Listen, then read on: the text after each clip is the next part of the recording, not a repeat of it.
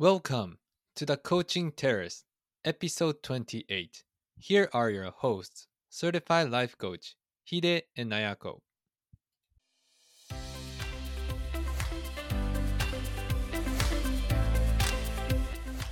皆さんこんにちは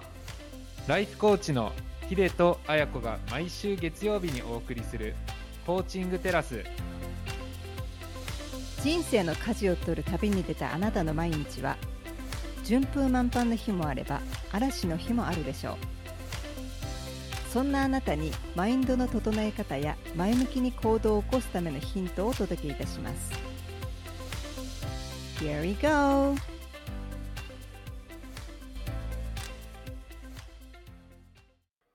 皆さんこんにちは。皆さん、こんにちは。あやこさん、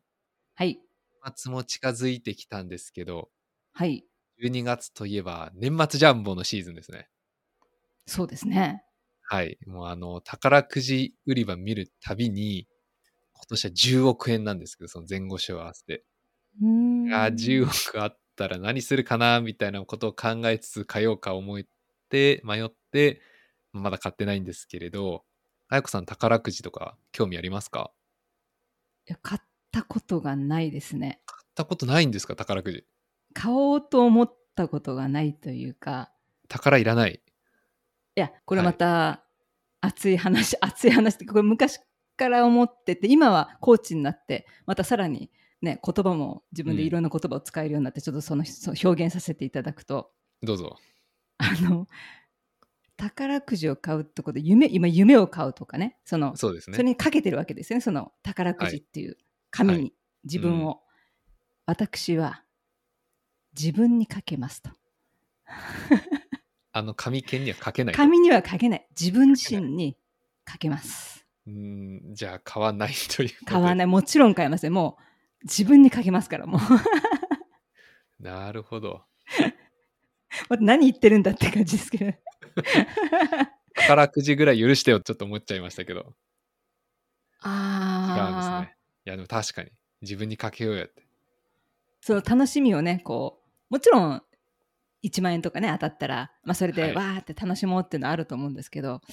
い、やいやそのエネルギーエネルギーっていうかそのうん。労力とかその全てを自分に捧げたいみたいな感じ。あ暑苦しい。あ、いやいや、ちょっとあの、松岡修造さんがポッともイメージ湧いてきたんですけど、まあ、そうですね。10億円当たるかなって考えてる時って、その10億円の使い道をすごい考えて幸せな気分になってる気がしてるんですけれど、その時間も自分に使えよってことですね。そうそうですね皆さんどうですかね？どうですかね？えさっき売れてるんですかね、宝くじとか。あよくね映像テレビの映像では年末新橋で人がいっぱいいるっていうのはよく見ますけどそうですよね。CM も結構売ってますし ね、コーチとしては、宝くじ買うんじゃなくて、自分にかけろと。いやそうどあなたはどちらを選びますかみたいな感じあ、そういうことですね。ということであの、はい。そうですね、今日のお題は完璧を目指すのをやめよ完璧。う、はい、うん。と題してもう私たちが陥ってしまう完璧主義についてお話ししたいと思います。はい。はい、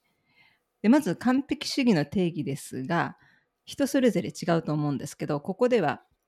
ウェブリオっていうあの辞書の定義を採用するとうん。物事に不十分な部分があることを許さないで不足や欠乏のない状態であることを求める考え方や性格を言うっていう、まあ、それを完璧主義とここで捉えさせていただくんですけどはい。ヒデさんはご自身のことを完璧主義だと思いますか？どちらかというと物事はきっちりとやりたいたちかなっていうふうには思いますね。えきっちりって具体的にどういった時にきっちりやりたいですか？例えばなんですけど、読書。本読むとどうしても、あの、1ページ目から最後まで全部読みたくなってしまうんですよね。結構きっちりうん読み通したいっていうか、かいつまんで読むとかが、まあ、できる時もあるんですけれど、結構苦手で、こう、う数ページとか数十ページで読んで終わりってなるとどうしてもこう何ていうんですかねこうもどかしさがあるっていうかあとは仕事の時とかで言うとそのプロフェッショナルとして質が要求されている時にどうしてもこうやもっとできるんじゃないかっていうのを感じて、うん。それがプレッシャーになるっていうか楽しいっていうよりは。で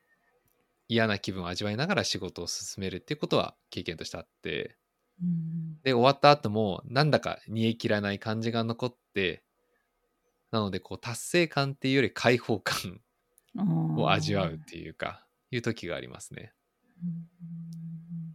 だ結構こう完璧にこなしたいっていう気持ちもあるからかもしれないんですけど何かする時に対してこうよいしょっていうかよしやってやるぞっていう気持ちがないとなかなか進まない時があるっていうか。周りの評価とか関係なく？そうですね。周りから褒めていただいてもまず出てくるのがいやいやっていう。謙遜というかワードになることは比較的多いですね。そっか。でヒデさんの今のお話のように、まあ、なんだか煮え切れない感じっていうかこう私たちって完璧を目指そうってする時にはそもそも自分には直すべきところがあるとか何々すべきとか何々すべきじゃないとかそうするのが当たり前っていう考えも一緒にくっついてきてで逆にこう自分を動かすんではなくて身動きが取れない状態にしてしまうことが多いんですね。で、まあ、例えばこう人前で発表するときに間違いがあってはならないどんな質問にも答えなきゃとかあと子育てだったら親として子供にはもうこうしてあげるべきとか何があっても親としてこうしてあげるのが当たり前って思ってしまうと初めのうちはこうどうにかこなしてても徐々にこうストレスとかプレッシャーが溜まってもういいやとかもうどうでもいいやって思い始めちゃったりするんですよね。こうああしなきゃこうしなきゃってなるとすっごい不快感ありありますもんね。そうですね。でもともとは目的もともとの目的は発表することプレゼンの発表することとか、手を差し伸べることによって大切な方のサポートをすることだったはずなのに行動の目的が完璧にすることっていうのに置き換わってしまってるんですよね。もう知らない間に目的が置き換わってしまっているんですね私たちの中で。そうですね。うんだから完璧にこなすっていうことがゴールになっちゃってると。いつの間にか。ええはい。じゃあどうしたらいいのかっていうのがこれはまあ私のコーチとか私が学んだザ・ライフコーチスクールのコーチたちにもよく言われるんですけどはい。B マイナスワークをしなさいと。B マイナスワーク。え私も初め何言ってるのが全然わからなくて、うん。もちろん Google で調べたりして、皆さんは当たり前のように分かってるんですけど、私全然わかんなくて、で調べたら、あちらのこう成績の付け方のようで ABCDE、うん ABCDF って F がはい。負荷で、で、はい。A も A、A マイナス、で B、B プラス B、B マイナス、C プラス C、C マイナス、D プラス D、D マイナスっていう付け方があって、まあ細かすぎてちょっとわからないと思うんですけどここでは B マイナスワークっていうのは目的は完璧にするっていうよりもまあちょっとその合格点上くらいまあこれでいいでしょうっていうレベルにしましょうという追試は免れますっていうレベルです。そうそうですはい。でこのポッドキャストもそうなんですけど後から聞いてみたらもっとこうすればよかったとかああの話したらもっとよかったかなとかちょっとこの録音環境ひどひどかったなとかいう改善点を上げようと思えば山ほどあるんですよ。お待ちしております。はい、でも私とヒデさんは毎週月曜日のにリスナーさんに前向きに1週間を始めるヒントを配信するっていうことが目的なんで完璧にやるのが目的じゃないんですよね。そうですね。なんで完璧にするよりもその時に私たちができることを毎週配信する、まあ、そのできることをやってみる。でその繰り返しが大切なんだと思って、うん、でうん。まあ、例えば布団干しでもねしまう時にホコリがななくなるまでポンポンって叩き続けるといつまでもホコリ出てくるんですよね。なんでもういつまでたってもホコリが出るんで寝ることができなくなっちゃうんでもうもう B マイナス、まあ、ポンポン、まあ、これぐらいでいいでしょうみたいな風にしまわないとうん。終わりがないっていうかもう布団叩き続けて叩き続けて逆に他のことが何もできなくなったりとか、そうですね布団叩き職人にしかなれなくなっちゃいますよね。そう目的何だったんだよって話になっちゃいますもんね。だから私が思うにはこう私たちはパーフェクトじゃないからこそ明日はもっといい一日にしようとか明日も頑張ろうとかこの経験を明日に生かしてみようとかうん昨日はなかったものをこの手で作っていこうという原動力っていうかエネルギーが生まれるんじゃないかなととも思うしだからこそあの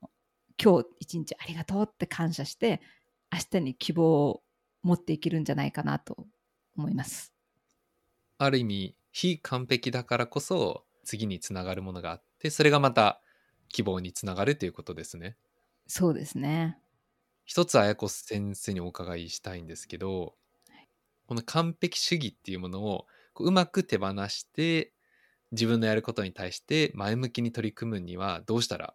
良いでしょうか？そうですね。まあ、シンプルに言うともうシンプルに。はい。まあ、例えばこんなんでダメだとかもっと良くしたいっていうのはすごくいいことなんですけど、うんで、もいつまでも続けるものではないのでなので何事もまあ期限を決めるうん。で期限内にできる限りの知恵を出す習慣を身につけるうん。うん。でそのもっと良くしたいっていう気持ちも期限が過ぎたらもう捨てちゃう もう手放していくグッバイする。グッバイするとはい。で目指すのは完璧じゃなくてその時の最高のパフォーマンスだとうん。なんで私たちに必要なのは完璧さじゃなくて、まあ、恥をかきつつ勇気を持って今できることをやり続けているいくことなんじゃないかなっていうのが私の答えですね。ある意味その完璧を求めるっていうことはやっぱりそれをもしかしたら人に対して完璧な姿を見せたいっていう思いもあるかもしれないっていうかだその完璧じゃない自分っていうのが許せない恥ずかしいってのがあるかもしれないんですけど逆にそれを勇気を持ってそんな自分も受け入れるっていうのが大事なのかもしれないですね。そうですねこう日本人私たち日本人ですからわびさびってもちろん皆さんご存知だと思うんですけどそもそも日本人って不完全なものをめでるっていう感覚があったと思うんですよ。ですね。うん。で私たち人間も生き物ですからその中に含めてそれをめでていいんですよね。うん、不完全の中に本当は美があるとそうです完ね。璧だけじゃなくてわびさびですね。あなたの美しさはそこにありますよと。すごいありがたいお話になりました。ということで本日もお聞きくださってありがとうございました。それではいってらっしゃい。いってらっしゃい。本日のエピソードはいかがでしたでしょうか？コーチングテラスでツイッターをやっておりますので当エピソードに関するご感想ご意見および質問事項については「ハッシュタグコーチングテラス」でつぶやいてみてください取り上げてほしいテーマも随時募集しております。ありたい自分は自分で作る。初めの一歩を踏み出そう。See you next time!